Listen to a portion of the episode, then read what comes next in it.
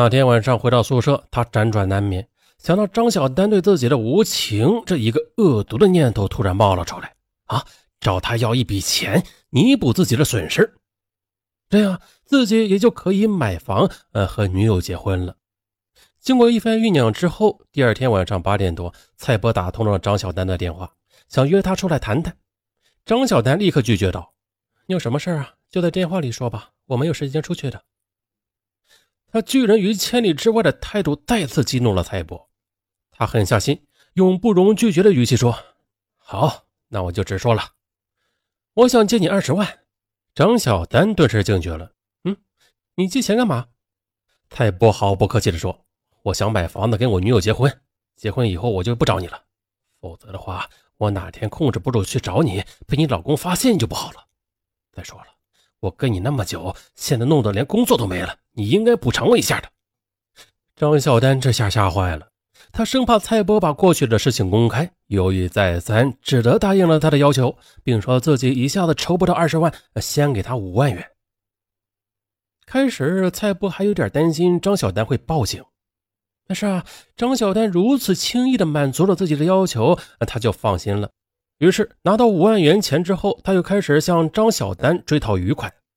为了增加敲诈的砝码，他还特意的从网上下载了一张黄色的照片发给张小丹，同时给他发短信说：“嗯，我第一次与你发生关系时，就趁着你喝醉了拍下了几张照片啊，希望你尽快把余款给我，不然的话，万一我耐不住性子把照片发给你老公，嘿 嘿啊，由于照片不清晰，张小丹无法判断是真还是假。”但直觉认为啊，哎，那就是自己。想到丈夫再过半年就要回国了，她害怕极了。可是她，她每个月的工资也不过是几千元，还要抚养孩子，她哪里拿得出来那么多钱呢？她苦苦哀求蔡波放过她，而蔡波却冷冷地说：“哼，谁叫你对我这么无情？谁叫你把我往绝路上逼的？不是，我们在一家公司，你不觉得尴尬吗？”张小丹带着哭腔回答：“那此言一出，那他就自知失言了。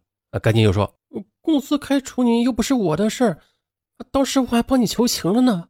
那可是晚了。”泰伯立即听出自己被公司开除与他有关系，这让他心头的怒火烧得更旺了啊！进一步的威胁道：“你明天先把五万元划到我账上，其余十万元我再宽限你几日。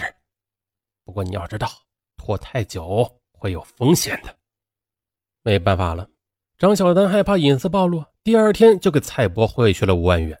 他原本是想采取缓兵之计，可没想到的是，父亲却来找他说，一个叫蔡波的男人打来电话，说他欠了他一笔钱，一直拖着不还。父亲着急的问他：“这到底是怎么回事啊？你是不是遇到什么麻烦了？”张小丹万万没想到，蔡波这么快就去找他的家人了。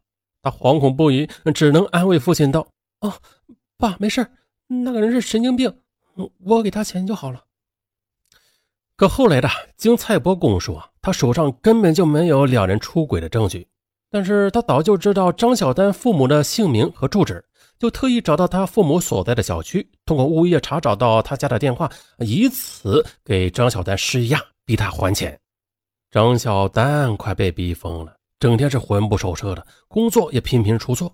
经过一番思索，在二零零九年八月二十日下午，他打电话给蔡波说：“啊，我想通了，晚上我们去酒店开房吧。那些钱我一时凑不齐，你就不要逼我那么紧了，好不好？”呃，开房。蔡波原本就对张小丹迷恋不已，当然是求之不得呀。当晚九点多，张小丹去福州东环路的一家酒店开房，蔡波如约来到酒店后。两人很快的就相拥在一起，然而呢，这一次张小丹却不像以前那样温柔了，竟然激动的在他肩头上咬了一口，还用手在他背上一阵的乱抓。很快的，五十字省略之后，张小丹让蔡波先去洗澡，自己呢则偷偷的拨通了幺幺零，称自己在酒店客房里被人强奸了。当民警赶到现场时，蔡波这才知道张小丹报警指证他强奸。哎呀，不仅大怒，两人当场争执起来。最后，警方将两人带回派出所进行询问。尽管蔡波坚持说张小丹是自愿的，可张小丹却始终否认，并一再强调自己当时有反抗行为，并且抓伤、咬伤了蔡波，因此蔡波身上留下了证据。啊，警方暂时扣留了他。然而啊，在警方的询问过程中，蔡波始终否认自己强奸了张小丹，并且声称张小丹是因为丈夫长期不在家，耐不住寂寞，主动的打电话约自己开房的。可由于害怕带上敲诈的罪名，啊，他一直不敢说出张小丹陷害自己的真正原因。而张小丹呢，他害怕暴露出自己以前出轨的事也是只字不提幕后原因。最后呢，由于种种方面的证据不足，蔡波被关押两天之后释放了。这事儿还不算完，得知男友背着自己和一个有夫之妇鬼混，并且差点戴上强奸犯的帽子，钟思琪气愤不已，啊，提出了分手。在双重打击之下，蔡波郁闷的快要疯了。啊！想到张小丹两次陷害自己，害得自己失业又失恋，还差点坐牢，他心里是充满了仇恨。于是，被怒火冲昏了头的他，决定杀死张小丹，以解自己心头之恨。二零零九年八月二十八日上午十点，蔡波经过一番准备，便敲开了张小丹的家门。见到他后，张小丹大吃一惊，但是他害怕在外边吵起来，让邻居听到。只好让蔡波进了门。蔡波刚进客厅坐下，张小丹便对他说：“我女儿学校明天报名，我正准备给她送点东西过去呢。你有什么事情晚上再说吧。”说着，他就进卧室去换衣服，并且关上了门。蔡波呢，他赶紧从包里掏出早已经准备好的水果刀，守在卧室门口。过了一会儿，他张小丹开门出来了。蔡波不等他说话呢，便用水果刀对准他的腹部，连捅两刀。由于用力过猛，水果刀竟然断成了两截掉在地上，而张小丹的腹部顿时鲜血直流，当即瘫软在地上。蔡波见他还没有死，便又从厨房找出一把十字螺丝刀，对着他的头部连戳几下。哎呀，直到他一动不动了，这才仓皇的逃离现场。因为张小丹此前与女儿说好了要送东西过去，女儿等到十一点多钟还是不见他到来，于是便打电话。可是发现手机关机了，家里的电话呢也没有人接，女儿感到蹊跷啊，于是回家看看是怎么回事啊。打开房门一看，母亲倒在血泊中，他吓坏了，赶紧到楼下叫人帮忙报警。警方赶到之后，通过调阅小区的监控录像，很快确认凶手是张小丹昔日的下属蔡波。当天晚上，蔡波在出租屋被抓获归案。而归案后的蔡波，他也自知罪责难逃，很快的便交代了作案经过。二零零九年九月二十四日，经检察院批准，福州市公安局鼓楼分局对嫌犯正式进行逮捕。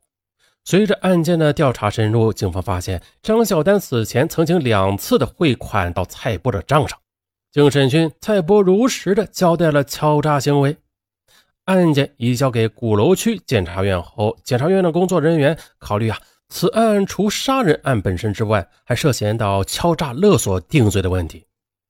出于对案件的高度负责，检察官又数次提审嫌犯蔡波，啊，核实嫌犯口供和证人证言，并且啊，调阅了相关的证据。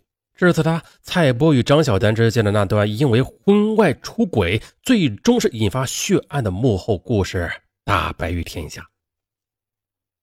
而张小丹的父母悲痛之余啊，怎么也无法相信他们引以为傲的女儿竟然会丧命于婚外情。嗯，而远在国外的袁坤呢？